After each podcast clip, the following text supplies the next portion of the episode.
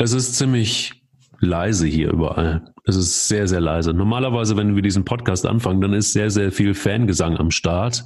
Ähm, das virtuelle Podcaststudio ist total voll. Und ähm, ja, jetzt spielen wir irgendwie den Ball hin und her. Und ähm, ja, wir gebühren irgendwie nicht, wir, wir, wir ehren nicht Dietmar Haupt. Wir haben auch einen Husten haben wir nicht, einen Schnupfen haben wir nicht, haben, haben wir alles nicht.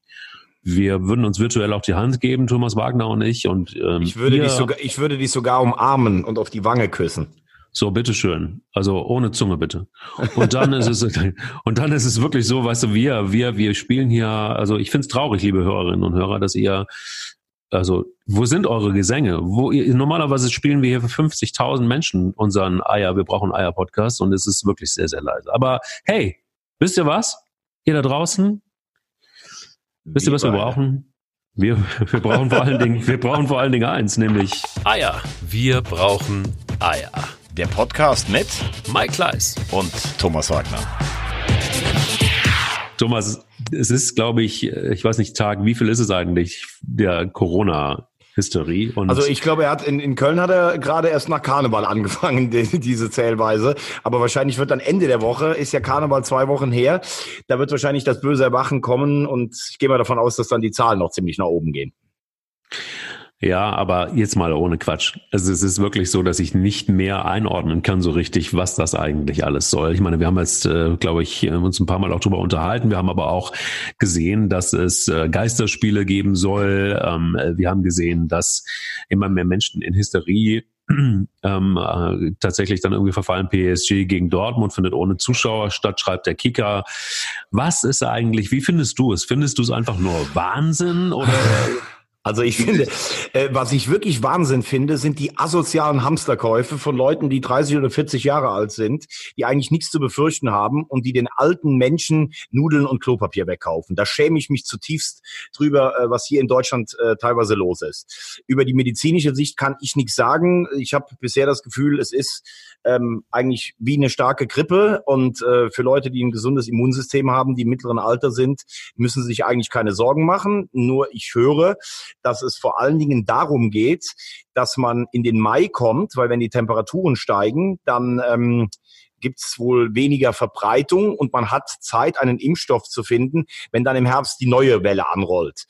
Und dann ist mir schon natürlich ein Stück weit auch klar, wenn man sagt, es darf sich jetzt nicht zu schnell verbreiten, dann glaube ich bei großen Veranstaltungen, wo 50 bis 70.000 auf einem Raum sind, wobei da gibt's ja dann auch wieder unterschiedliche Angaben an der frischen Luft, ist das äh, nicht so wahrscheinlich, dass es sich verteilt.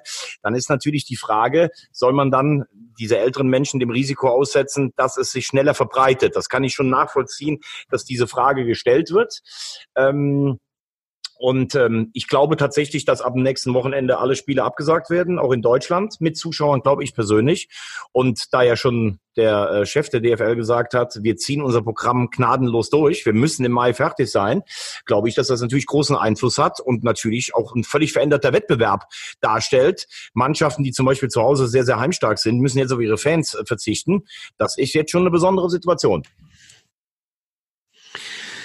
Ich finde, und ich muss an dieser Stelle wirklich sagen, ich finde es äußerst schwierig, wie Medien damit umgehen. Also es gibt zum Beispiel ähm, diese Headline, erster deutscher Coronavirus-Toter ist ein Hamburger Feuerwehrmann.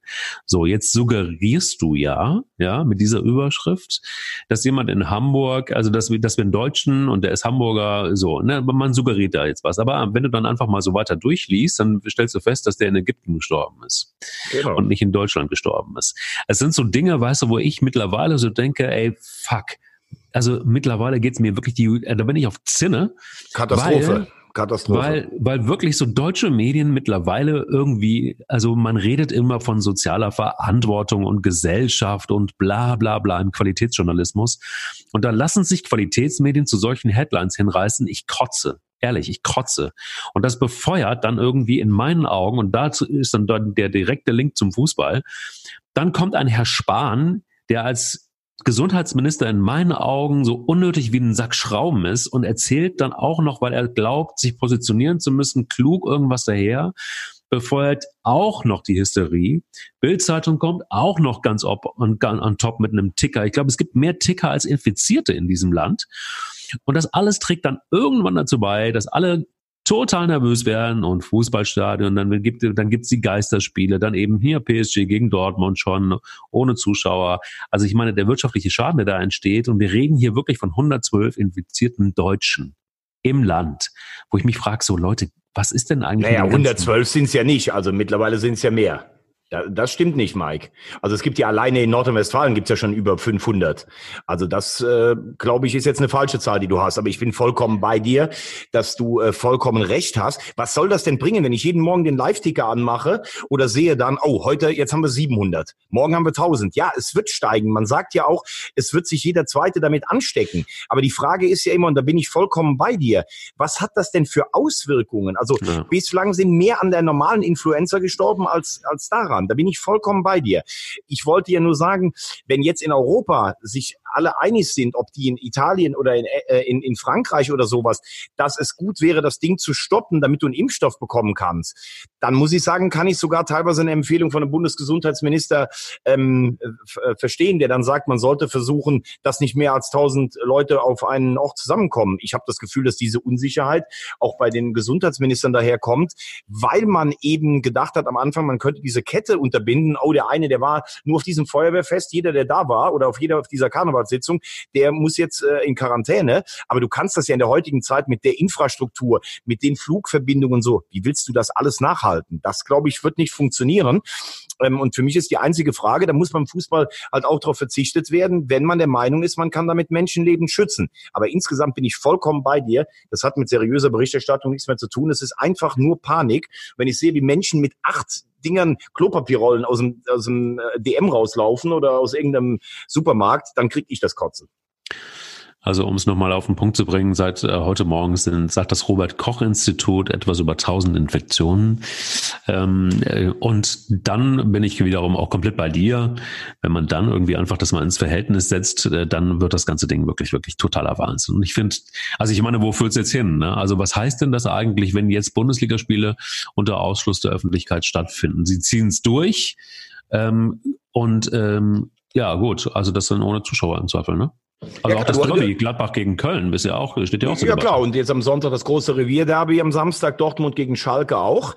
Äh, klar, jetzt kannst du wahrscheinlich sagen, zu dem Zeitpunkt der Saison ähm, haben ja alle wahrscheinlich noch ungefähr fünf Heimspiele und fünf Auswärtsspiele. Es wird vielleicht den einen oder anderen geben, der hat jetzt in der Rückrunde eigentlich noch ein Heimspiel mehr, äh, wie zum Beispiel äh, mein Herzensclub, der HSV. Und die Frage wird ja drauf sein, wie gehst du damit um? Es ist auf jeden Fall ein anderes Fußballspiel. Also es gibt Vereine wie Eintracht Frankfurt, die werden von ihren äh, Zuschauern Zuschauern zu Hause getragen. Wenn die jetzt keine da haben, dann hast du nur noch den Vorteil, du musst nicht reisen und es ist dein Stadion, in dem du spielst. Also es ist natürlich für die Heimmannschaft, ähm, ist es sicherlich ein, ein, ein geringerer Vorteil, als wenn es ist, wenn das Stadion voll ist.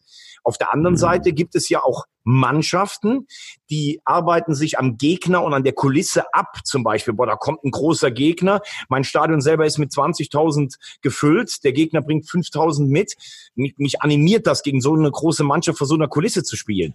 Geisterspiele, ich habe sie schon mitgemacht. Da haben wir zwar in Aachen mal Stadion gesperrt gegen Nürnberg. Das ist eine ganz andere Veranstaltung. Du hörst jeden Trainerruf rein. Das ist wie, das ist wie in der Kreisliga C, wenn sich vielleicht bei, bei, bei, bei Sturm und Regen 20 Leute verirren. Das wird definitiv ein ganz ganz anderer Wettbewerb sein.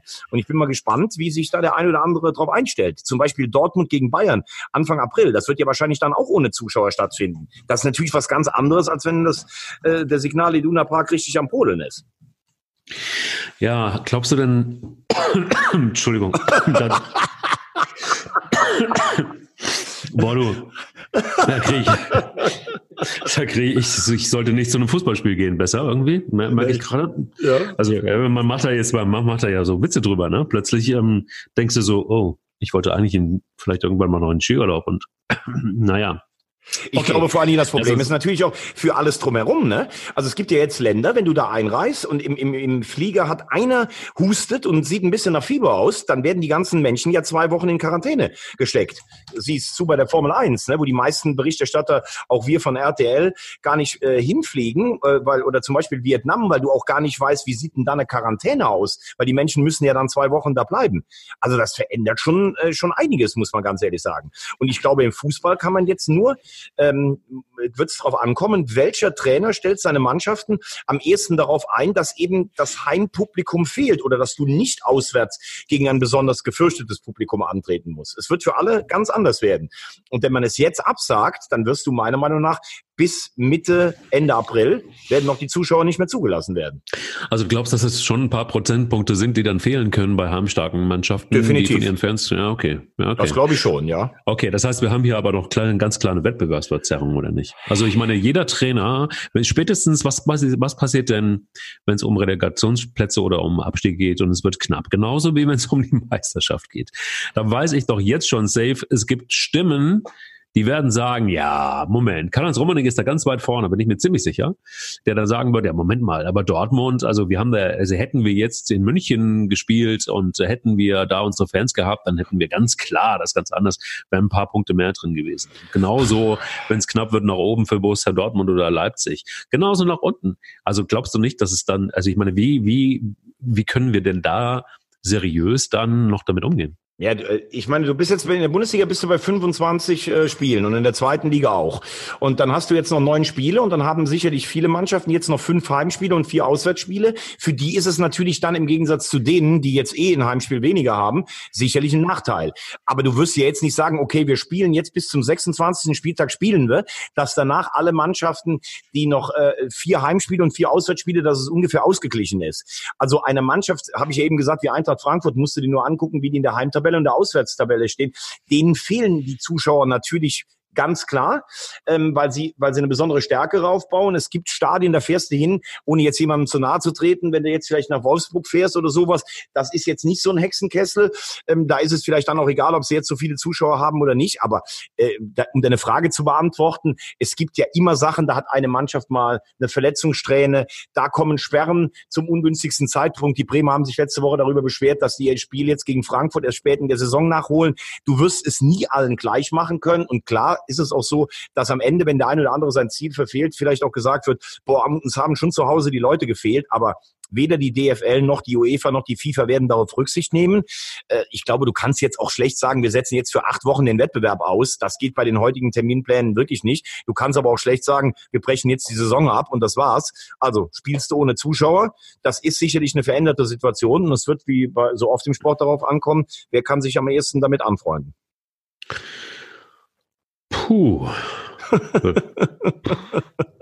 also es ist wirklich, ey, also irgendwie finde ich es, ich finde es auch unsexy, ehrlich gesagt. Also ich finde finde irgendwie so diesen Coronavirus, das ist nicht nur Hysterie, sondern es fängt jetzt auch an, nicht nur wirtschaftlich ist es ein Problem, ne? du siehst der DAX stürzt ab, ähm, da fängt es schon, äh, also wirtschaftlich richtig Schäden, dann jetzt, was noch viel schlimmer ist beim Fußball. Also ich meine, das hinterlässt ja beim Fußball noch mehr Schäden als bei der Wirtschaft, was noch viel, viel schlimmer ist. Also es ist natürlich jetzt ein Spaß, ja, weil und äh, Fußball ist wirklich einfach nur Unterhaltung erstmal. Trotzdem finde ich, es hat natürlich auch trotzdem, wenn man es dann wiederum ernst betrachtet, ist es ein wirtschaftlicher Hintergrund, den auch der Fußball hat. Denn äh, davon ähm, ja leben Menschen und zwar ziemlich viele Menschen. Und damit meine ich nicht die Fußballspieler, die davon sehr gut leben können, sondern es ist einfach ein, ein Milliardengeschäft geworden und ähm, ja, dementsprechend ist es, also da sagt man so, lapidar, naja, da finden dann Spiele ohne Zuschauer statt. Also so einfach ist es dann eben nicht, weil die Auswirkungen, die es dann hat, sind dann einfach vielleicht auch jetzt im Moment noch überhaupt nicht abzusehen. Also wir reden ja jetzt erstmal nur über Spiele, die ohne Zuschauer stattfinden. Ähm, was dieser Tsunami dann, dann wirklich äh, hinten raus alles kann, das ist noch eine ganz andere Frage. Lass uns doch vielleicht auch wenn es nicht ganz so einfach ist, mal ähm, gucken, was ist jetzt eigentlich dieses Wochenende noch so passiert, außer dass wir die Entscheidung nun safe haben, dass die ersten Spiele ohne Zuschauer stattfinden werden. Ja, äh, wenn, wir, wenn wir nach oben gucken, muss ich sagen, dass sich natürlich schon ein bisschen jetzt was, was lichtet. Also ähm, du kannst schon mal davon ausgehen, dass die ersten fünf, die vier Teilnehmer an der Champions League unter sich ausmachen. Leverkusen spielt, finde ich, eine bärenstarke Saison. Ähm, sind ja auch noch in beiden Pokalwettbewerben dabei. Du erinnerst dich, zu Beginn der Rückrunde habe ich gesagt, für mich ist Leverkusen ein Top-Favorit auf den Sieg in der Europa League. Ähm, musste auch wirklich sagen, was die für eine Mannschaft mittlerweile da zusammengestellt haben. Das ist schon, ähm, das ist ist wirklich schon à la Bonheur. Also Havertz ist wieder in der Spur, dann haben sie diesen Tapsoa, den neuen Abwehrchef, der macht das richtig gut. Paulinho spielt das erste Mal von Anfang an. Äh, die fräsen äh, da ähm, Frankfurt aus dem Stadion, also mein lieber, mein lieber Mann. Das heißt, sie bedrängen auch Gladbach, die lange auf Platz eins waren, die aber natürlich auch nicht so viel Vorsprung hatten, dass man sagen kann, man ist safe in der Champions League. Für Gladbach wird sicherlich jetzt auch äh, enorm wichtig, wie das, wie das Nachholspiel am Mittwoch gegen Köln ausgeht. Ja, und oben muss man sagen, verliert Leipzig so ein bisschen den Anschluss. Zwei Unentschieden jetzt am Stück. Zu Hause gegen Leverkusen in Wolfsburg. Ähm, die einzige Mannschaft, die punktemäßig noch mithalten kann mit den Bayern, ist Dortmund. Sie haben auch das Heimspiel noch gegen die Bayern. Ähm, aber selbst wenn sie das gewinnen, wären sie ein Punkt und ein schlechtere Torverhältnis zurück. Ähm, aber auch das haben wir ja schon mal festgestellt. Die Bayern, da wechseln sich so Glanzauftritte, wo sie 6-0 in Hoffenheim gewinnen, ab mit zu Hause so komisch uninspirierten Heimspielen. 3-2 gegen Paderborn, gestern das gegen Augsburg, das war eine Quälerei, das 2-0 gegen Augsburg. Da kann man natürlich sagen, so Spiele musst du gewinnen. Und Dortmund hat sie teilweise in der Hinrunde nicht gewonnen. Aber Dortmund ist mit Holland und Schahn, würde ich sagen, jetzt im Moment auf Augenhöhe mit den Bayern, haben aber allerdings vier Punkte weniger halt. Äh, und das ist das Problem. Und was bei den Bayern so ein bisschen äh, irritiert mich, ist, ähm, dass irgendwie Karl-Heinz Rummenigge nach dem Sieg in Chelsea schenkt der Flick einen Kugelschreiber. Ach, damit unterschreibt man bei Bayern noch Verträge. Jetzt kommt wieder nichts. Er hat Angebote aus der Premier League und das spricht für mich immer wieder diese These, die wir beide schon seit Saisonbeginn verfolgen. Die Bayern haben kein Bild. Wie soll denn der Trainer der Zukunft aussehen? Ja, genau. Das ist genau mein Problem. Ich habe das auch gelesen und habe es auch mitgekriegt und dachte mir so, verdammte Axt, so, okay, wie ich meine, was muss ein Hansi Flick eigentlich noch beweisen, dass er es kann? Er war unter Jogi Löw, das haben wir, haben wir auch schon mal drüber gesprochen, derjenige, der das Training gesteuert hat, der war eigentlich der Macher, wenn es auf dem Platz, wenn es ums Machen auf dem Platz ging oder ums äh, Lernen und ums Umsetzen. Jetzt ist er auch bei, bei den Bayern immer der gewesen, der, der da maßgeblich alles Mögliche auf den Platz gezaubert hat und jetzt darf er es selber machen und beweist, dass er es kann, auch als erster Trainer. Und trotzdem ist es irgendwie nicht so, dass die Bayern sich eindeutig bekennen, dass äh, Kugelschreiber ist, ist schön, aber ähm, ja, wenn trotzdem der, wenn der nicht benutzt wird, ist es nochmal eine ganz andere Sache. Und dann kommen die Angebote, was ich auch total verstehen kann. Also Hansi Flick ist halt einfach nun mal erstmal ein guter Trainer. Punkt. Und ähm, Bayern München hat es nicht geschafft, ihn an sich nachhaltig zu, äh, zu binden. Und das finde ich total absurd. Es ist irgendwie so, dass Bayern München immer noch den Anspruch hat, dass es mindestens ein Guardiola, den sie ja schon mal hatten, sein müssen, müsste, dass es vielleicht ähm, mindestens ein Jürgen Klopp ist, den sie nicht kriegen werden, weil Marcel Reif gesagt hat, der wird, wenn überhaupt, dann wird der Bundestrainer, was ich nicht glaube. Also zumindest nicht die nächsten Jahre. Und ähm, ja, gut, aber dann, dann kommt das große Loch. Also es, äh, sie werden sicher wahrscheinlich nicht Christian Streich bemühen und sie werden sicher auch nicht Christian Streich, da war naja. wieder der Poster. Poster. Ja, aber, ja, aber das Posterboy Kleis sagt das, ne? Aber, aber, aber, aber Mike, also, ja, aber es ja. ist doch, es ist doch, es ist doch die Frage. Glaubt man, dass die Bayern im Moment nur so erfolgreich sind, weil nach dem nachher in der Kabine nicht mehr beliebten Kovac Flick kam, der die Fesseln gelöst hat, der äh, Thomas Müller wieder als äh, Stimmungsfaktor aufgebaut hat, dass er auch gut spielt. Gestern hat Goretzka ein bisschen rumgemeckert. Jetzt kommen ja natürlich auch die Spiele, die Big Point Spiele. Jetzt ist auch die Frage, wie moderiert er das? Ist es nur so, dass Flick einfach gute Laune in die Mannschaft implantiert hat und dass es deshalb alleine läuft und die Bayern selber gar nicht wissen, boah, wir werden wahrscheinlich Meister und Pokalsieger und kommen im, in der Champions League mindestens unter die Runde der letzten acht, vielleicht sogar noch weiter? Oder ist es so, dass du sagst, pass auf, wir brauchen für die nächsten vier, fünf Jahre einen Trainer, der bei uns eine Identität stiftet, der bei uns eine unverwechselbare Handschrift macht? Soll das Pochettino vielleicht sein, der noch frei ja. wäre? Und das trauen wir Flick nicht zu. Aber das muss doch bei den Bayern entschieden sein. Der Flick ist jetzt seit einem halben Jahr Trainer. Also die müssen doch langsam wissen, ob er es kann oder nicht. Und immer nur so, ja, so, ja wir gucken mal. Und äh, du kannst ja nicht bis Mai warten und sag dann, okay, der hat jetzt zwei Titel und eine Halbfinalteilnahme in der Champions League. Okay, wir machen jetzt den Vertrag. Davon muss sich doch ein Verein wie Bayern normalerweise unabhängig machen. Und dass sie es nicht machen, zeigt für mich ganz klar, dass sie selber nicht wissen, was sie für einen Trainer haben wollen. Rosamondo Pilcher des Fußballs sagte jetzt mal eins. Oh, weißt du, was die Bayern, ja, weißt du, was die Bayern haben? Sie haben vor allen Dingen nicht Gefühl. Sie haben einfach nicht, was sie nicht haben. Genau, so ist es richtig Kleis. Ich glaube, der Coronavirus hat einfach komische Dinge mit, mit mir schon gemacht. Ach du liebe Zeit, hör auf, geh weg. Gut, dass da die, gut, dass da die, diese Leitung dazwischen ist und ich in Hamburg noch bin und du in Köln. Aber der Technikchef sitzt hier. Ja, der Technikchef, der hat gelacht, aber dem wird das Lachen noch vergehen. Warte ab. Ich, ich, ich habe gehört, Corona, um, hat, äh, Corona wird durch Alkohol getötet. Ich glaube, er hat genug ja, getan am Wochenende. Okay, dafür. alles klar, dann habe ich keine Sorgen um ihn. Aber ähm, lass, uns, lass uns vielleicht einfach mal ganz klar sein. Wenn man als Bayern München nicht den Blick dafür hat, was man da für einen tollen Trainer hat, dann hat man es auch nicht verdient. Denn Hansi Flick ist ja nicht nur ein sehr, sehr guter Trainer auf dem Platz inhaltlich, sondern wenn du so einen Typen mal anguckst, Guck ihn mal genau an, dann fällt es eigentlich auf. Das ist ein Typ, der hat erstmal richtig viel Gefühl, der ist einfühlsam, der ist empathisch. Ja, das möchte man im Fußball natürlich alles nicht hören, weil da ist es natürlich besser, wenn man dann irgendwie aus der Vulkaneifel kommt und den Geysir explodieren lässt jedes Mal, dann ist dann das ist Fußball. Puh. Modern, puh. Modern ist aber auch, modern ist aber, dass man sich vielleicht einen Trainer holt im Sinne der Nachhaltigkeit, der auch einen Thomas Müller mal auf die Seite nehmen kann und sagen kann, hey, war irgendwie nicht so geil die letzten Monate, ne? Irgendwie, sag mal, wie geht's dir? Was ist los? Vielleicht einfach mal ein bisschen weicher und normaler daherkommt, ähm, anstatt immer auszurasten. Und ich glaube, Hansi Flick hat eben genau diese Empathie, die es braucht, um nachhaltig erfolgreich zu sein. Die Frage ist, ob die Bayern einem Trainer sowas zugestehen, so auch mit Spielern zu kommunizieren, sie mal in die Hand zu nehmen und auch mal auf die Seite zu nehmen, sich mal mit ihnen zusammenzusetzen, auch mal in aller Ruhe, nicht ausflippend über den Platz rasend und irgendwelche Tonnen äh, zusammentreten, sondern vielleicht einfach auch mal erstaunlicherweise ein cooles, unaufgeregtes Gespräch zu führen. Alles das hat Hansi Flick auch. Und weißt du, was ich erschreckend finde? Das sehen die Bayern nicht, sondern sie schielen immer nach den schillernden, großen Persönlichkeiten. Und ja, ich sage auch, ein Julian, Julian Nagelsmann gehört dazu, der auf den Platz geht und hat ungefähr eine Anmutung, eine äußere Anmutung wie Rocky, äh, Rambo und äh, James Mike Bond. Und Mike Kleiss natürlich, genau, genau. Und vielleicht noch ähm, so überkochen ist wie der Geysir aus der Eifel. So, dann hätten wir die Sache rund. Das ist das, was die Bayern sich wünschen. Und ich muss dir ganz ehrlich sagen, so alt wie Karl-Heinz Rummenigge und Uli Hoeneß zusammen sind, den es da jetzt nicht mehr so in der tragenden Rolle gibt. Aber auch, äh, das sind alte weiße Männer, Entschuldigung, dass ich, ich muss es jetzt einfach sagen, die von modernem Fußball keine Ahnung mehr haben. Also ich finde äh, sehr vieles, was du sagst, richtig und auch sehr interessant und auch gut beschrieben. Trotzdem äh, möchte ich, und das, das kommt ja ganz selten vor, dass ich jetzt sogar vielleicht das ein oder andere Argument der Bayern sogar verstehe. Ja. Hansi Flick hat ja bisher noch nie als Vereinstrainer irgendwas zerrissen. Er war äh, dritte oder vierte Ligatrainer beim T bei der TSG Hoffenheim. Im letzten Jahr war er irgendwie auf so einem Posten des sportlichen Geschäftsführers. Das hat überhaupt nicht funktioniert. Er war Co-Trainer unter unter Yogi äh, Löw.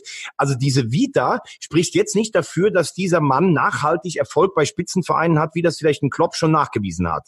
Kann er wahrscheinlich gar nichts dafür, weil er bisher, das ist seine erste Station, er ist ein bisschen dazu gekommen wie die Jungfrau zum Kinde. Er sollte eigentlich Kovac ein bisschen entlasten. Nur, aber dann musst du ja ganz klar sagen, pass auf, es klappt dieses Mal so gut, weil der ist in eine ganz besondere Situation gekommen. Ich weiß nicht, Mike, ob du dich noch dran erinnerst. Chelsea ist damals mit Roberto Di Matteo Champions League Sieger geworden. Der hat Mourinho abgelöst. Und es hat davor und danach nie mehr als Cheftrainer irgendwo geklappt. Hier in Schalke ist er auch gescheitert. Es gibt auch ganz besondere Konstellationen, da funktioniert das ein halbes Jahr lang oder ein Jahr und du traust dem Trainer das aber nicht zu, dass das weiterklappt. Das kann ja auch sein. Aber dann darf man Hansi Flick auch nicht so lange in, äh, in, im Ungewissen lassen. Da muss man jetzt sagen, pass auf, wir haben uns dafür entschieden, wir brauchen tatsächlich einen Mann mit Strahlkraft, wir brauchen einen Pochettino, einen Guardiola. Du hast hier einen super Job gemacht und dich müssen wir uns keine Sorgen machen, du wirst Angebote kriegen. Dann weiß das aber. Aber gar nicht mit ihm zu sprechen und nur auf den Faktor Zeit zu hoffen und dass sich das Problem irgendwie selber löst, indem man in der nächsten Runde in der Champions League ausscheidet, kein deutscher Meister wird oder das Triple holt, dann bleibt man mit Flick. Das ist einfach, das zeigt einfach, dass die Bayern selber nicht wissen, wie soll denn unser Trainer aussehen. Und das ist für so einen großen Verein eigentlich ein bisschen peinlich. Ja, aber ich finde auch immer, ich finde es immer ein bisschen oll, wenn man dann sagt, naja, aber was hat Hansi Flick denn bisher gerissen? Weißt du, äh, Jürgen Klopp hatte bis be, be, bevor er zu Borussia Dortmund kam, auch jetzt nicht irgendwie so die Welt gerissen. Er hatte Mainz 05 irgendwie cool als Trainer irgendwie geleitet. Ja, der hat aber schon einiges geleistet in Mainz. Ja, aber ja, aber jetzt irgendwie zweite Liga und irgendwie dann ja, also lass uns doch, also ja, gut, puh, aber lass uns doch irgendwie auch mal reden, dass es äh, bei Dortmund war es halt auch erst der richtige, die Eintrittskarte ins internationale Geschäft. Warum darf das bei Flick nicht sein? Ja, weil Flick, weil Flick bisher nur dritte oder vierte Liga trainiert hat. Und er macht es jetzt ein halbes Jahr lang gut. Ja, aber die Nationalmannschaft hat er doch als Co-Trainer hervorragend mitgeführt. Ja, also, das also, kann man doch, da kann also, man doch nicht sagen, er hat aber, nichts geleistet. Nein, das habe ich nicht gesagt. Aber als Co-Trainer ist was ganz anderes, als bei so einem Verein bei den Bayern in der ersten Reihe zu stehen. Er macht es für meine Begriffe bis dato sehr unaufgeregt. Er hat, äh, er hat äh, Strukturen in der Kabine aufgelöst. Nein, das finde ich alles gut. Aber ich kann jetzt auch nicht sagen, ob Hansi Flick ein Spitzentrainer ist. Weil ich glaube, wenn du auf die richtigen Knöpfe drückst, das ist im Leben bei in vielen Bereichen so, dann kannst du wahrscheinlich auch, nachdem die Stimmung nachher unter Kovac nicht mehr gut war in der Kabine, dann lässt du einen Müller spielen, dann lässt du die Jungs, du schaffst es, Coutinho in den Arm zu nehmen und der ist nicht sauer als Ersatzspieler. Das hätte vielleicht ein anderer Trainer auch geschafft. Das ist für mich noch nicht der Nachweis, dass Hansi Flick ein absoluter Spitzentrainer ist. Diese Frage ist auch legitim, sie sich zu stellen, aber dann musst du es ihm auch sagen. Und nicht darum eiern und warten bis Mai. Wie viele Pokale hat er denn jetzt gewonnen? Das will ich damit nur sagen. Und der äh, Vergleich, du hast alles bisher, was du gesagt hast, ist richtig. Der Vergleich zwischen Flick und äh, Klopp ist für mich nicht richtig, weil Klopp war damals schon, glaube ich, über acht Jahre in Mainz Trainer. Der hat die erst in der zweiten Liga gerettet. Dann hat er zweimal die Enttäuschung des knappen Aufstiegs nicht geschafft, weggesteckt, ist in die Bundesliga aufgestiegen, hat sie da drin gehalten. Das war schon noch eine andere Karriere, als wenn du mal in Hoffenheim irgendwo im badischen Landespokal gewonnen hast. Also ja, aber die Glorifizierung von Klopp geht mir so ein bisschen auf den Sack, weil ich immer so nicht. denke, ja, ja, doch mir schon, weil ich irgendwie denke so, ja, gib doch auch mal einen jungen, also gib doch mal einem Flick auch noch einfach eine Chance, verdammt nochmal.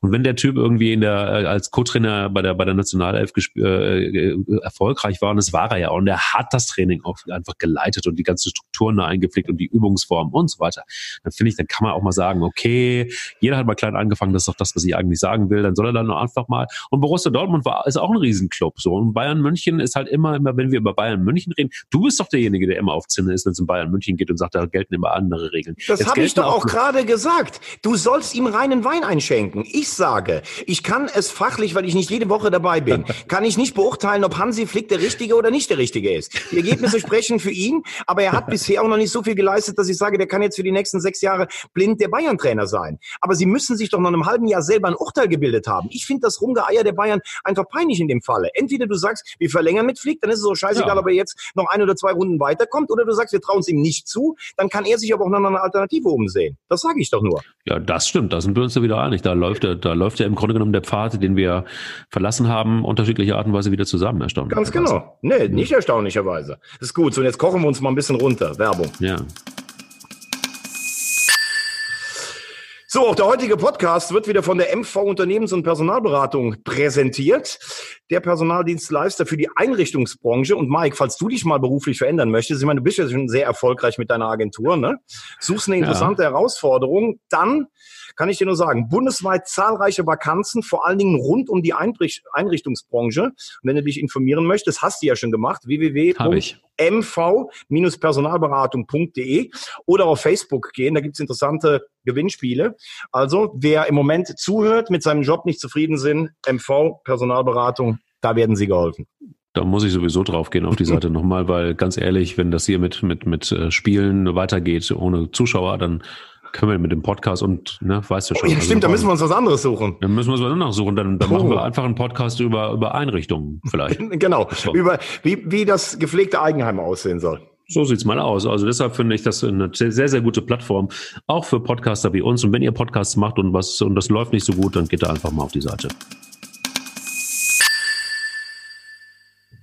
Wir sind mittendrin eigentlich in den interessantesten Diskussionen, die man so führen kann, nämlich neben Zuschauern, die es dann nicht mehr gibt, äh, und Bayern-Trainern, die es vielleicht auch nicht mehr gibt, gibt es aber auf jeden Fall eine Mannschaft in der Bundesliga, die safe drin bleiben wird, hast du immer gesagt. Jetzt haben sie auch 30 Punkte, haben sie, hatten sie auch vorher schon, aber sie haben wieder verloren. Ausgerechnet gegen Christian Streich und die Freiburger Union Berlin. Da ist es jetzt so ein bisschen, hm, also der, der rote Pfeil in der Tabelle zeigt äh, deutlich nach unten im Moment gerade. Die Kurve geht auch ein bisschen nach unten. Jetzt haben sie noch zwei Punkte Vorsprung vor Eintracht Frankfurt, zwei Punkte vor Hertha BSC und drei Punkte vom FC Augsburg. Also da müssen sie ein bisschen nachlegen, oder? Und, und, und, und Christian Streich hat die Freiburger wieder so ein bisschen eingefangen. Also zu Christian Streich kann man sagen, äh, ich meine, angesichts der Konstellation, wie es jetzt ist, sieht es ja nach einem Pokalfinale Bayern gegen Leverkusen aus. Und dann reicht Platz sieben in der Bundesliga für die Europa League. Ja, warum? Also die Bayern werden zu Hause gegen Frankfurt gewinnen und Saarbrücken, ich finde das überragend, was da letzte Woche war. Dieser, dieser Batz, der hat ja auch in der, in der regulären Spielzeit gehalten, wie ein ganz, ganz großer. Aber ich glaube, Leverkusen ist mal was anderes als Düsseldorf und bei allem Respekt als im Herbst der FC.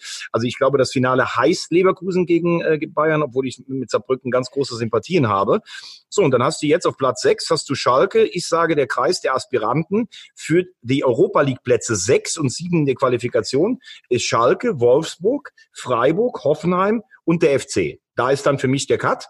So, und ähm, ich glaube zum Beispiel Freiburg tut sich halt sehr, sehr schwer gegen die kleineren Mannschaften, haben das aber jetzt gewonnen. Schalke schwächelt brutal. Finde fast Wolfsburg noch am stabilsten oder der FC, das habe ich letzte Woche schon gesagt, sechs oder sieben. So, Union ist für mich nicht mehr gefährdet, denn Union ist immerhin acht Punkte vor Düsseldorf. Klar, die werden noch ein paar Punkte brauchen, aber ich glaube, Union geht durch. Frankfurt muss langsam auch mal ein bisschen nach unten gucken, 28 Punkte. Ich habe gesagt, diese Heim, ähm, diese Heim äh, äh, Problematik wird jetzt kommen ohne Zuschauer, weil sie sehr von ihrem Publikum abhängig sind. Hertha ist für mich absoluter Wahnsinn. Die liegen 3-0 in Düsseldorf zurück, nach sechs Minuten 2-0 gegen Bremen zurück, holen aber zumindest noch einen Punkt. Spricht zumindest dafür, dass in der Truppe doch noch ein guter Geist herrscht. Augsburg ist die schwächste Rückrundenmannschaft. Also die haben jetzt zwei Heimspiele vor der Brust, wo sie unbedingt was holen müssen. Und dann habe ich gestern Mainz gegen Düsseldorf gesehen. Ja, das war oh. Hast du das auch gesehen? Das war Wahnsinn. Ey, das, das war Wahnsinn. So. Also Düsseldorf hatte gefühlt, musste das Spiel 8-0 gewinnen und liegt ja. bis, bis kurz vor Schluss 1-0 zurück. Und dann dieses Eiertor, was eigentlich für Mainz Mainz fast schon die Rettung war. Also ich würde trotz allem meinen, dass unten Mainz, Düsseldorf, Bremen und Paderborn die Mannschaften sind, die es ausspielen. Ich glaube, dass Mainz trotzdem mit all der Erfahrung ähm, das Ganze schafft würde im Moment sagen, zwischen Düsseldorf und Bremen geht es um den Relegationsplatz. Und ich befürchte, dass ich mich dann von meinen Paderbornern jetzt doch langsam ähm, verabschieden muss. Aber eins nur, weil wir da auch immer drüber gesprochen haben, und du hast ja auch so ein kleines Poster von Florian Kofeld da hängen. Also wenn du bei einer Mannschaft wie Hertha BSC, die so dermaßen verunsichert ist, nach sechs Minuten 2-0 führst, und dann so einen Fußball anbietest, dass du vor, vor lauter Angst diesen Sieg noch aus der Hand gibst, Boah, da muss jetzt aber auch keiner mehr kommen. Immer so, ja, das Spiel gegen Frankfurt verschoben, viele Verletzte und sowas. Bremen spielt einfach eine richtig schlechte Saison. Man kann es ja immer noch nicht fassen, aber äh, äh, man muss tatsächlich damit rechnen, dass sie sogar direkt absteigen. Äh, Relegation gegen den HSV würde ich gerne vermeiden, aus verschiedenen Gründen, aber äh, also Bremen wirkt auf mich nicht im Moment so, also da wirkt für mich Düsseldorf viel energischer, wie die ihr Herz in die Hand nehmen. Das war gestern stark in Mainz. War total, war total stark und ich finde auch tatsächlich, es hat gut getan und ich, ich bleibe jetzt einfach dabei. Ich habe es ein paar Mal schon gesagt. Ich finde es Wahnsinn, wenn man mit äh, Philipp Kohlfeld tatsächlich tatsächlich wirklich in die zweite Liga gehen will und dann einen Neuanfang starten will, ähm, hat Bremen nicht verdient und ich finde auch tatsächlich, wenn du, also da brauchst du jetzt im Moment Eier und die haben sie im Moment nicht und auch ein auch ein Kohlfeld hat hat sie im Moment nicht oder er hat sie und er erreicht die Mannschaft nicht. Ich bleibe auch safe dabei. Du kannst so ein Spiel nicht auf so eine Art und Weise verlieren. Bin ich komplett bei dir. Wer so viel Schiss in der Box hat, der hat als Profifußballer doch nicht auf dem Platz zu stehen. Tut mir echt leid, aber das kann nicht sein. Und dann brauchst du dann vielleicht einfach wirklich endlich diesen Impuls von außen, den neuen. Das ist, ich, ich schmeiß auch gern 20 Euro ins Phrasenschwein von mir aus, aber ich finde es jetzt auch wirklich müßig. Und so, wie das im Moment ist, und nach dem Spiel bin ich mir ziemlich sicher, dass Bremen direkt absteigt. 100 Pro. Genauso wie ich mir sicher bin, dass übrigens äh, Saarbrücken gegen, gegen Bayern das, äh, dass das DFB-Pokalfinale sein wird. Ich weiß gar nicht, woher du das wieder nimmst, dass die Leverkusen. Naja, also letzte Woche, ganz ehrlich, da wurde ich ja schon angeschrieben von Leuten, die mal wieder einen Tippzettel von dir ausgefüllt haben. Bevor wir jetzt nur so in die Glorifizierung gehen, auf dem Olymp sitzt der Zeus und der Kleis. Also letzte Woche von vier Spielen hast du eins richtig getippt, nicht drei. Das wollen wir jetzt auch mal festhalten. Also DFB-Pokal hat das Orakel bisher noch nicht so geliefert wie in allen anderen Wettbewerben. Ne? Da müssen wir jetzt schon mal am Teppich bleiben. Ja, das stimmt, aber der wertvollste Tipp war ja, dass, dass, dass Saarbrücken weiterkommt. Das war der allerwertvollste Tipp. Und da war die Quote auch exorbitant. Also insofern weiß ich gar nicht, wo, warum dieses Gebrülle so hoch ist. ähm. aber, aber weißt du, du musst ja bei Bremen, muss man ja sagen, da frage ich mich tatsächlich, äh, ja. man hat ja in Bremen in letzter Zeit so ein paar Sachen ausprobiert gehabt. Skripnik und Nuri, die kamen dann auch alle aus dem Amateurbereich, haben die Mannschaft einmal gerettet.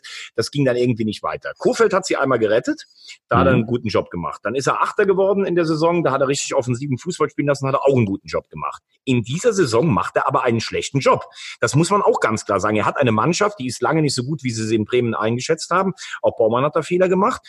Aber diese Mannschaft performt ja sowas von dermaßen unter. Und ich höre immer dasselbe. Ja, spielerischer Ansatz und Verletzte und wir konnten nie eine Viererkette zusammen. Ja, das haben andere Mannschaften, die unten stehen, auch. Also wenn du mit dieser Mannschaft zu dem Zeitpunkt so weit unten drin stehst, dass fast die Relegation das einzige gangbare Ziel noch darstellt, dann muss man doch auch sagen, hat dieser Trainer einfach schlecht gearbeitet. Da können mir alle sagen, ja, der ist Werder-Fan, der passt so gut dazu. Ja, ist so. Aber du kannst doch nicht als Werder Bremen sehendes Auges absteigen und sagst dann so, im Sommer stellen wir jetzt hier alle auf, alles auf Null und Kofeld ist dann das strahlende Gesicht des Wiederaufbaus. Also das äh, sehe ich nicht und wundere mich da auch echt über viele, äh, die ich ja auch kenne, die die äh, die gelb, die grün-weiße Raute im Herzen haben. Ja, ich finde den auch sympathisch. Ich glaube, das ist auch ein guter Trainer. Ich sage auch nicht, dass der jetzt ein schlechter Trainer ist, weil er eine schlechte Saison macht. Aber du musst doch mit allen Mitteln die Bundesliga halten. Allein du verlierst ja im Jahr 40 Millionen, wenn du erste statt zweite Liga spielst. Also kann ich nicht verstehen. Und ich habe auch im Moment nicht mehr das Gefühl, das ist genau richtig, was du gerade gesagt hast. Die gewinnen gegen Dortmund zu Hause im Pokal, spielen ein überragendes Spiel, nehmen davon nichts mit, verlieren am nächsten Wochenende zu Hause gegen Union, führen nach sechs Minuten 2 bei Hertha, spielen nur unentschieden. Die Mannschaft hat Angst. Und ich weiß nicht, ob Kofeld diese Angst jetzt noch vertreiben kann. Also ob du da nicht wirklich einen, einen, jemanden brauchst, der einfach reinkommt mit diesen üblichen Mechanismen, die einfach dann greifen und einen richtigen Retter. Wer könnte der Retter sein? Bruno Labbadia? Ich bin äh, großer Bruno-Fan. Ich kann auch dieses. Das ist für mich übrigens ein richtiges Scheißhaus, äh, eine Scheißhausparole. Bruno Labbadia kann nur ein halbes Jahr. Da kriege ich einen zu viel, wirklich. Bruno Labbadia hat den VfB Stuttgart mit zwölf Punkten im Winter übernommen, hat die gerettet und hat die zweimal nach Europa geführt. Ja. Der hat den HSV gerettet, äh, ein Wunder, und hat die auf Platz zehn geführt. Der hat Wolfsburg gerettet und hat die nach Europa geführt. Der hat den HSV ins Europapokal-Halbfinale geführt, der hat Leverkusen ins Pokal-Endspiel geführt. Der ist mit Fürth Sechster in der zweiten Liga geworden. Der ist mit Darmstadt aufgestiegen. Also wenn ich so eine Scheiße höre, der kann nur ganz kurz, da kriege ich wirklich einen zu viel. Da sage ich wirklich, da reicht noch nicht mal mehr ein Puh. Und die alle immer so denselben Mist über ihn reden. Da gibt's nämlich auch so ein paar in der Bundesliga, auch in führenden Personen, die ihn teilweise verhindern wollten und sowas. Ich glaube, die haben ein bisschen Corona in der, äh, in der Birne. Ähm, so, und wenn du jetzt Labadia holen würdest, der hat auch eine Bremer Vergangenheit, da würden sicherlich viele aufstehen, äh, Labadia, Kurzzeit. Der lässt attraktiven Fußball spielen, der lässt nach vorne spielen, der war schon als Retter unterwegs. Also das Etikett, was dem angehangen wird, äh, finde ich, finde ich lächerlich. Ich weiß nicht, ob er zu Bremen passen würde. Ich weiß auch nicht, ob er es überhaupt nochmal machen würde, weil er hat ja dann noch einen Ruf zu verlieren, wenn es irgendwann mal nicht klappt. Aber sowas, so einer wäre zumindest jemand, wo man noch sagen könnte, mit dem kannst du dann noch im nächsten Jahr arbeiten. Ja. Ja, gut. Also lass uns, lass uns einfach bei Bremen irgendwie, ich, ich ich würde es tatsächlich wirklich mal insofern gerne beleuchten, als dass ähm, ich würde mich wirklich super gerne mal mit einem Baumann unterhalten, was der eigentlich für einen Plan hat jetzt so bis zum Ende der Saison und was der bereit ist, welches Risiko der noch bereit ist zu gehen. Also ich finde so ein Traditionsclub wie Bremen, da einfach mal hinter die Kulissen zu gucken und zu erfahren, wie die so planen, fand ich wirklich, wirklich spannend oder ob die auch wirklich in, in Erwägung gezogen haben, das durchzuziehen. Also es bleibt da. Das glaube ich, das glaube ich schon. Also ich, ich glaube, ich kann es dir sogar sagen, wie es ist. Sie haben am Anfang sich viele schön geredet, haben dann plötzlich so am, äh, am 13. oder 14. Spieltag gesagt, okay, wir werden jetzt offiziell den Abstiegskampf ausrufen. Dann wird die Mannschaft aufgerüttelt. Dann war das Trainingslager schon nicht so gut, konntest nicht so intensiv trainieren. Dann gewinnst du das erste Spiel in der Rückrunde in Düsseldorf. Da denkst du, okay, jetzt haben wir auch zwei neue Leute geholt mit Zelke und Vogt. Jetzt geht's nach vorne. Jetzt sind die plötzlich in einer Situation, wo die denken, ey, scheiße, wir sind ja nicht nur ein bisschen, wir sind ja richtig im Abstiegskampf. Boah, man hat sich früh positioniert. Er sagt, Kofeld ist der richtige Mann. Ich kann mir auch nicht vorstellen, dass er ihn jetzt noch rauswirft. Glaube ich ihn nicht. Und ich glaube, dass er tatsächlich auch das Szenario durchspielt, mit ihm in die zweite Liga zu gehen. Klar ist aber auch, wenn sie absteigen, geht's dann, glaube ich, auch nicht mehr nur um Kofeld, sondern geht's um Baumann noch selber. Aber ich glaube nicht mehr, dass er ihn jetzt entlässt. Er hat sich äh, wie so eine Art Schicksalsgemeinschaft an ihn rangekettet. Äh, vielleicht, weil er auch weiß, dass er in der Kaderplanung auch Fehler gemacht hat. Äh, der größte Fehler war für mich, Max Kruse zu verkaufen, nicht adäquat zu ersetzen, nicht nur als Spieler, sondern vor allen Dingen als einer auch, der vorangeht, der eben keine Kürtel in der Buchs hast, wie du es eben gerade gesagt hast. Ähm, das ist jetzt eine Art Schicksalsgemeinschaft, aber das ist für den großen Verein Werder Bremen, ist das schon eine sehr riskante Situation. Ich glaube, sie wollen es durchziehen bis zum Schluss. Aber die Frage ist, ob sie dann selbst nachher noch beide da sind. Spiel ähm, Gladbach gegen Dortmund. Ich fand das ganz interessant deshalb, weil ähm, wir haben da ja, also die, diese ersten 45 Minuten waren ja echt räudig, oder? Wie hast du sie erlebt? Ich fand die ganz schön krass von, von Dortmund irgendwie, boah, das war echt ganz schön mager, was das mhm. stattgefunden hat. Ah, ich, so schlecht fand ich es nicht.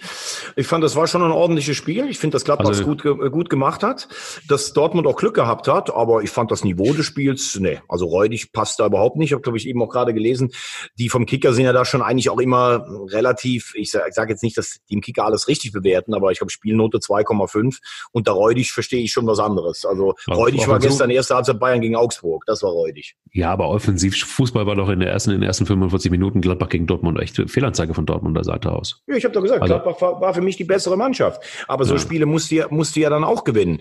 Und äh, Dortmund hat im Moment die Qualität, Tore zu machen. Sie haben auch die Qualität, äh, mittlerweile mal dagegen zu halten. Im, Im, Mittelfeld haben wir auch schon drüber gesprochen, mit Schahn und Witzel. Ähm, es ist die eine überflüssige Niederlage in Leverkusen und die Punktverluste vor Weihnachten gegen Leipzig und Hoffenheim, was grotesk war, da nicht fünf Punkte mehr zu haben. Sonst wäre jetzt Dortmund Tabellenführer. Aber wir kommen ja gleich jetzt auf, auf die äh, Champions League noch.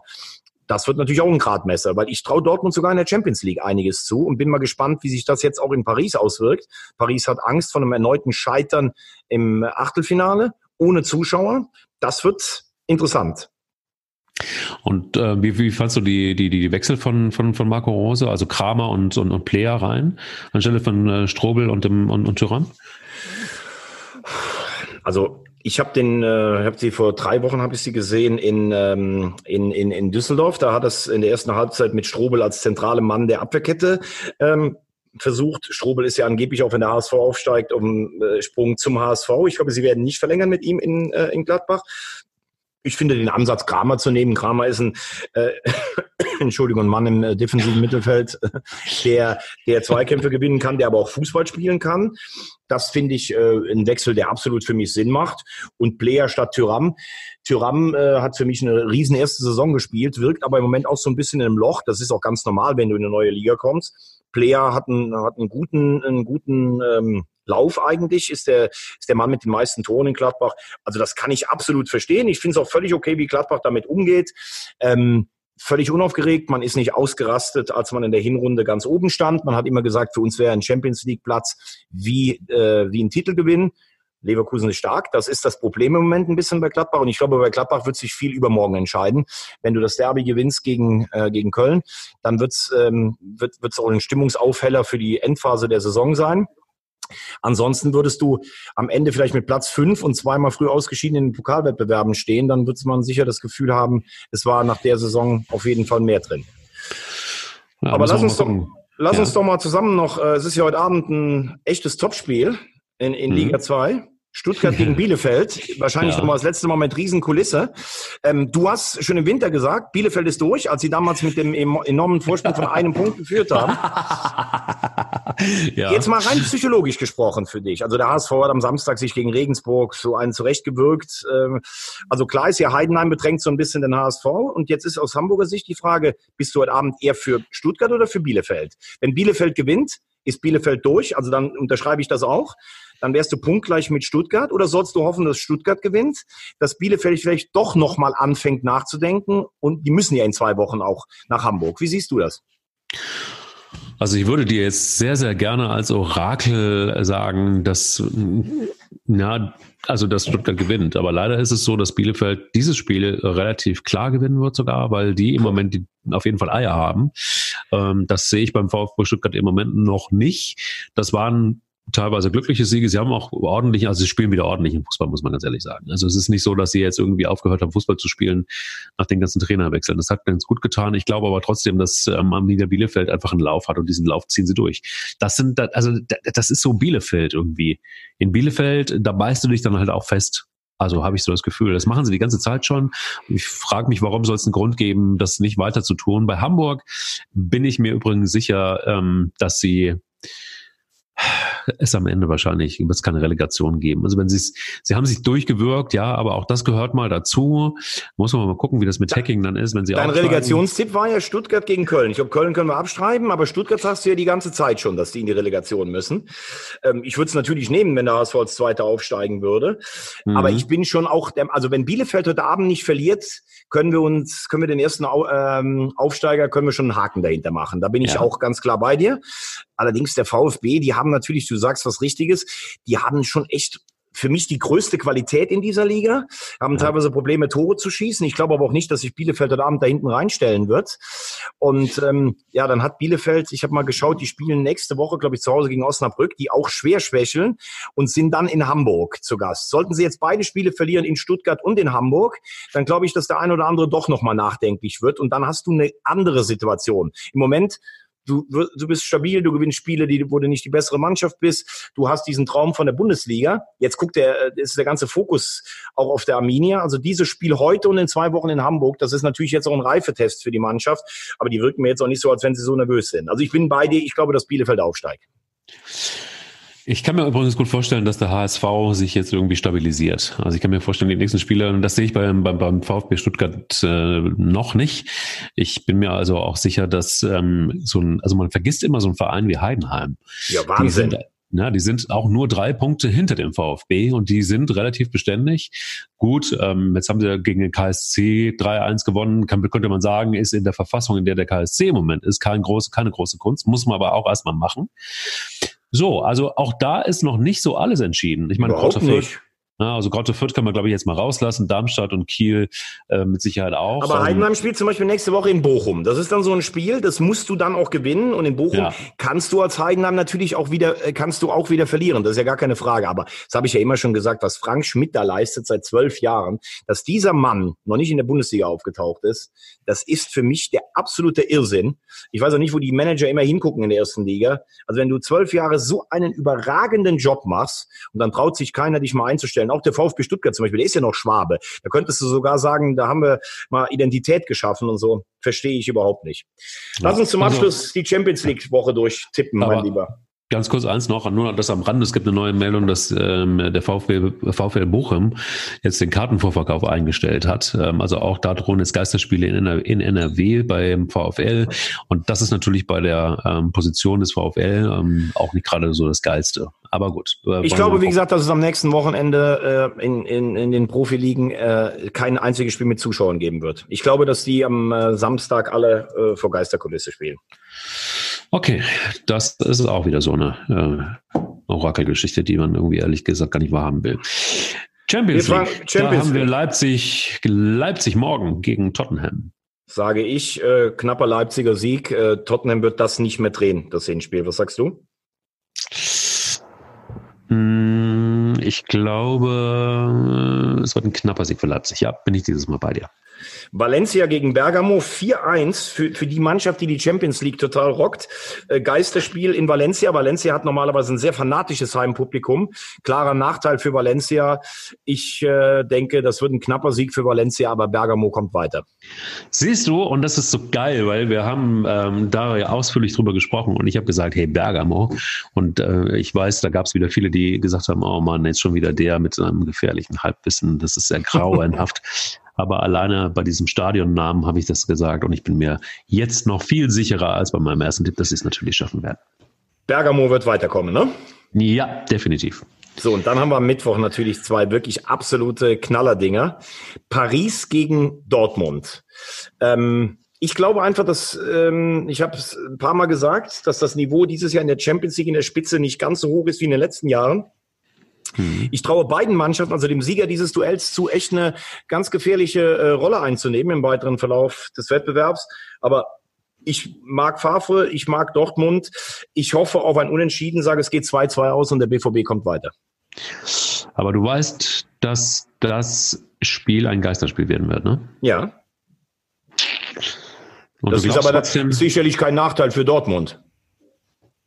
Nee, Oh Mann, ey, das ist echt schwer. Nee, ich setze auf den PSG. Äh, als, ja, aber als, die kommen, also gewinnen und kommen weiter. Ja. Okay. Ja. Puh. Puh. Ja, puh, puh, absolut, puh. Und was ist mit Liverpool gegen Atletico? Liverpool hat, glaube ich, vor dem Spiel gegen Bournemouth, was sie jetzt gewonnen haben, haben sie von vier Spielen drei verloren. Das kannten die ja gar nicht mehr. Also eigentlich im, zum schlechtesten Zeitpunkt der Saison. Meister sind sie eigentlich seit gestern, weil United hat ja gegen City gewonnen. Zu Hause gegen Atletico, an dem kannst du dir wirklich die Zähne ausbeißen. Wobei letztes Jahr hat Atletico zu Hause sogar 2-0 gegen Juve gewonnen, hat dann 3-0 da verloren. Ich sage, das wird hochdramatisch morgen. Entweder mit Verlängerung oder Elfmeterschießen oder es ein Ding in der 94. Minute zum 3-1 ich habe das Gefühl, es wird sau, ein sauenges Höschen, aber Liverpool macht es irgendwie. 51 zu 49 äh, gegen Atletico. Ja, aber da habe ich ja auch schon gesagt, dass ich mir sehr sicher bin, dass Atletico es schaffen wird. Habe ich mich vorher schon festgelegt, ähm, beim letzten Mal schon. Und äh, das ich, wird ich, liebe, ich liebe diese nonchalante Arroganz. Sehr gut, also hast jetzt da hier, Geisier, du hast ein bisschen was erzählt, so, also ganz ehrlich. habe mich, ich hab mich da vorher schon festgelegt. So, also, ja, habe ich ja auch. Das ist ja nicht arrogant, sondern es ist einfach nur das, ich bestätige es einfach nochmal. Nein, du, du weißt es halt. Es ist nicht arrogant, es ist dein Wissen. Absolut, absolut. Danke, dass du so, so nochmal sagst. Und ich möchte dir nochmal etwas zurufen, was ich auch ähm, überhaupt nicht ähm, arrogant fand, sondern einfach nur selbstbewusst. Man könnte auch sagen, der junge Mann hatte Eier, nämlich Emre Can, ähm, der gesagt hat, ähm, sich nochmal geäußert hat zu seinem Wechsel zu Borussia Dortmund. Und da gab es ein Angebot ähm, von Jürgen Klopp und dann sagte Emre Can angeblich in einem Interview, ich hatte allein drei Angebote aus der Premier League, unter anderem von Manchester United. Aber darüber habe ich aufgrund meiner Liverpooler Vergangenheit keine Sekunde nachgedacht. Hm. Ja, äh, ich würde gerne bei Manchester United mal nachfragen, ob das alles so stimmt. Äh, Fakt ist, ähm, bei Emre Can sind für mich äh, zwei Sachen ganz klar. Er hat das Dortmunder Spiel auf ein neues Niveau gehoben. Er, er macht das richtig gut im defensiven Mittelfeld, gar keine Frage. Aber mhm. Emre Can muss man auch sagen, bei den Bayern sich nicht so richtig durchgesetzt. Bei Liverpool hat er sich durchgesetzt, ist aber dann auch nicht als so unersetzlich eingeschätzt worden, dass er das Klopp ihn unbedingt halten wurde, obwohl der ja anscheinend auch ein gutes Wort für ihn in Dortmund eingelegt hat hat. Bei ja. Juve im ersten Jahr gespielt, im zweiten Jahr unter Sari gar nicht gespielt. Also diese große Bestätigung internationaler Klasse fehlt eigentlich noch und deshalb finde ich den Satz, der könnte auch von Mike Kleiss äh, sein. Ja, sie sind so ein Typ irgendwie wie Stefan Effenberg und Marc von Bommel. Und dann seine Nachfrage, waren die technisch auch so gut wie ich und so schnell? Das, äh, da würde ich, würde ich als Rosamunde sagen, der Mann hat Selbstvertrauen, der Mike hat gleiche Züge und er hat vor allen Dingen eins. Eier. Wir, Wir brauchen, brauchen Eier. Eier.